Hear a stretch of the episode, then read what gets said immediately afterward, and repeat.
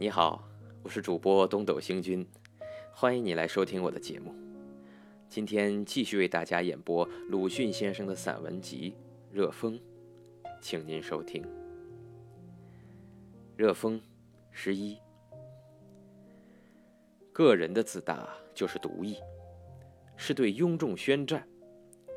除精神病学上的夸大狂外，这种自大的人，大抵有几分天才。照诺尔道等说，也可说就是几分狂气。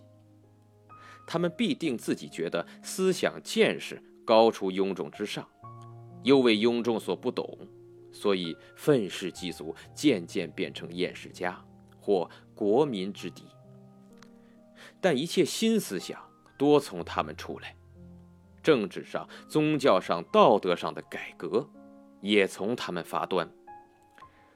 所以，多有着个人的自大的国民，真是多福气，多幸运。合群的自大、爱国的自大，是党同伐异，是对少数的天才宣战。至于对别国文明宣战，却尚在其次。他们自己毫无特别才能可以夸示于人，所以把这国拿来做个影子。他们把国里的习惯制度抬得很高，赞美的了不得。他们的国粹既然这样有荣光，他们自然也有荣光了。倘若遇见攻击，他们也不必自去应战。因为这种蹲在影子里张目摇舌的人数目极多，只需用暴徒的长技，一阵乱造，便可制胜。胜了，我是一群中的人，自然也胜了。